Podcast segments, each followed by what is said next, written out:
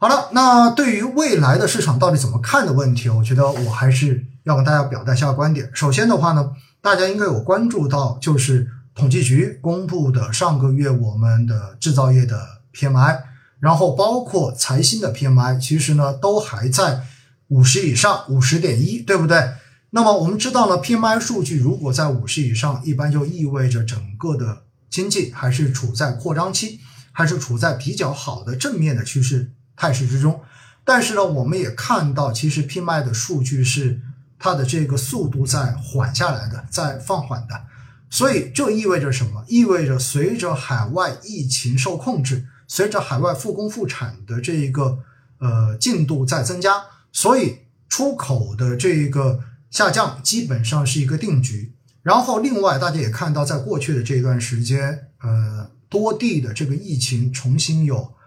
呃。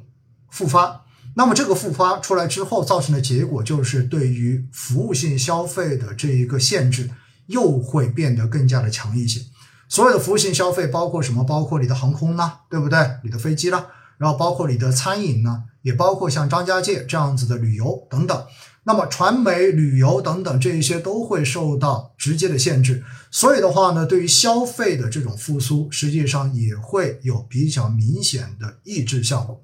那在某种程度上面，我觉得消费板块在过去的这一段时间、这几天仍然处在持续的调整，其实和疫情的这一个现状不无关系哈，多少我个人认为还是有关系的。所以在这样的情形之下呢，其实今年我们的下半年出口、消费两块其实受到的这个压力都会比较的大，而拉动经济的三驾马车就是出口、消费跟投资。所以到最后你会发现的话呢，可能到最后下半年又要靠投资来稳经济了。但是投资中间的话呢，我们的房地产又在严格的调控中，所以更多的可能是我们整个的一个财政政策的后置，也就意味着今年其实包括专项债，包括很多的这种政府的这种投入。那么在上半年呢，因为经济相对情况比较好一点，那么速度都会比较的慢一点。那么下半年很有可能这一个会加速。所以的话呢，财政这一块的。维稳政策跟托底的政策在下半年会来得更大一些。那么在这种程度上面呢，其实基建板块哈，或许在下半年会有比上半年更好的机会。所以我们看到，在过去的这几年，好像建材板块也不错，对不对？表现也不错，我觉得也隐含了这层逻辑在里面。然后对于下半年，呃，虽然有了这个托底的这一个政策在，有这个意图在，那么就意味着今年下半年我们的财政政策跟我们的货币政策。应该都不会像上半年那么紧，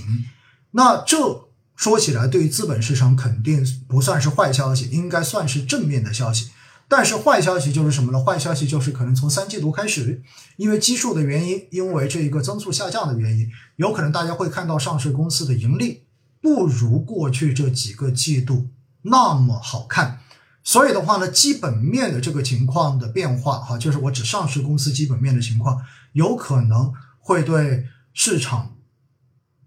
的这个波动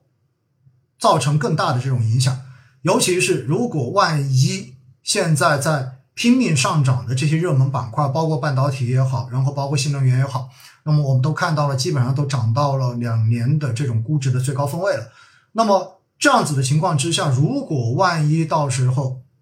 三季度相关上市公司的这一个季报出来之后，你发现利润，增速不达标、不达预期，有可能就会造成市场的这种调整，因为这是情绪上的这种影响，对预期的这种影响。因此，我还是要提示大家，那就是今年的三季度市场的波动风险还是很大的。下半年，一方面有政策的托底，有更加宽松一点的货币政策跟财政政策，但是另外一方面的话，有经济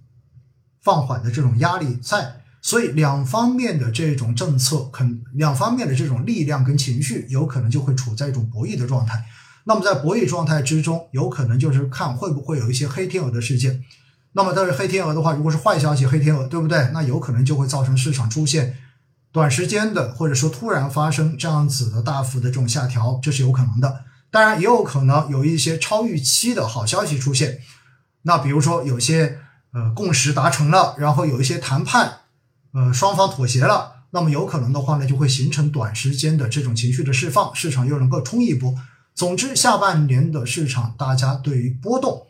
波动这两个字要有足够的心理预期。很难说下半年市场会不会就在这短短的六个月时间之内的话变得更差一些，这个真的不好讲，因为这要看到底各方面的因素最终综合起来的一个方向到底是什么样子的。但是的话呢，不管今年下半年怎么样，我个人觉得中国资本市场的长期将来肯定是没有问题的。所以呢，我还是一直坚持和也是我一直反复强调的。我认为中国权益市场的黄金时期才刚刚开始，中国资本市场的慢牛才刚刚开始。当然，有很多人的话肯定会说了，那现在看到国际形势这么紧张，那会不会有这种极端风险发生，对不对？那说实话的话，这些事情呢，我们没有办法去预料，因为既然是风险，风险是指的某件事件发生的不确定性。所以，如果一个事情是确定的，那么就不叫风险，只有不确定才叫风险。那当你认为这种极端风险有可能发生，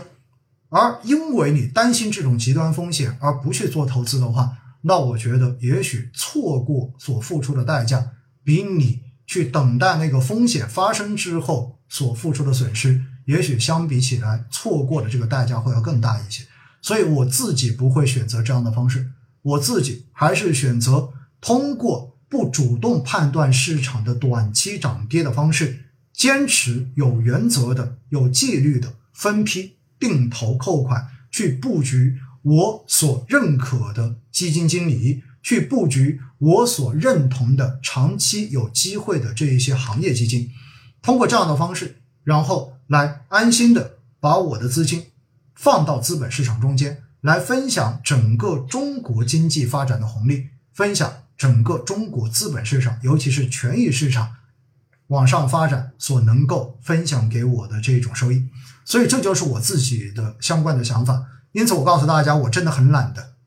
我很难得打开自己的账户看一次我的一个盈利情况。当然，也有很多朋友说了，只要我打开账户看过之后，基本上市场短期就要跌了。因为呢，基本上轮到我要打开的时候，都是我自己觉得可能到止盈线附近的时候，我才会去看。而当我真正的觉得快到止盈线的时候，往往都是市场在短期涨了一波猛的，所以我才会考虑这个问题。而真的也就在这种时候，可能市场的短期风险就已经比较大了。因此的话呢，我真的很懒，我不是怎么看账户，而且的话呢，我也真的很懒，我不会说。经常在不同的基金中间调来调去，而且我也不会去特别挑市场上面看上去在某一个时间段涨得最好的这些基金，我选的往往都是偏向于中上水平的这一些基金，因为我需要的是稳定，我需要的是稳健，我需要的是它能够慢慢的、健康的、持续的帮我赚钱。而不是需要它暴涨暴跌，短时间跟我赚很多钱，然后一不留神过两个星期一看，发现又全部都跌回去了。这样的基金产品，我自己是比较不喜欢的。所以呢，有很多人经常会说，老师能不能把你的这一个持仓给大家分享一下，或者怎么样？说实话，我买的非常的普通，也就是我买的都是我放心的东西，因为我觉得这符合我的风险承受能力跟我的投资偏好。所以哈。说到投资，最重要的是什么？最重要的是选择跟自己风险偏好相符的投资产品，选择让自己放心的基金经理。我觉得这才是投资基金最正确的方式。